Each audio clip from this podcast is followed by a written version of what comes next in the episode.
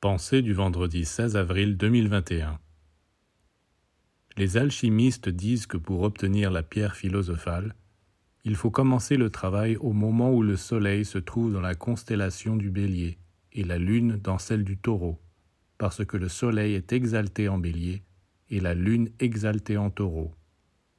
Dans le signe suivant, les Gémeaux, règne Mercure. Le Soleil et la Lune s'unissent pour donner naissance à l'enfant, Mercure. Le symbole de Mercure est formé par le disque du Soleil et le croissant de Lune. Et pour montrer leur union, il y a le signe plus, qui est le signe de l'addition.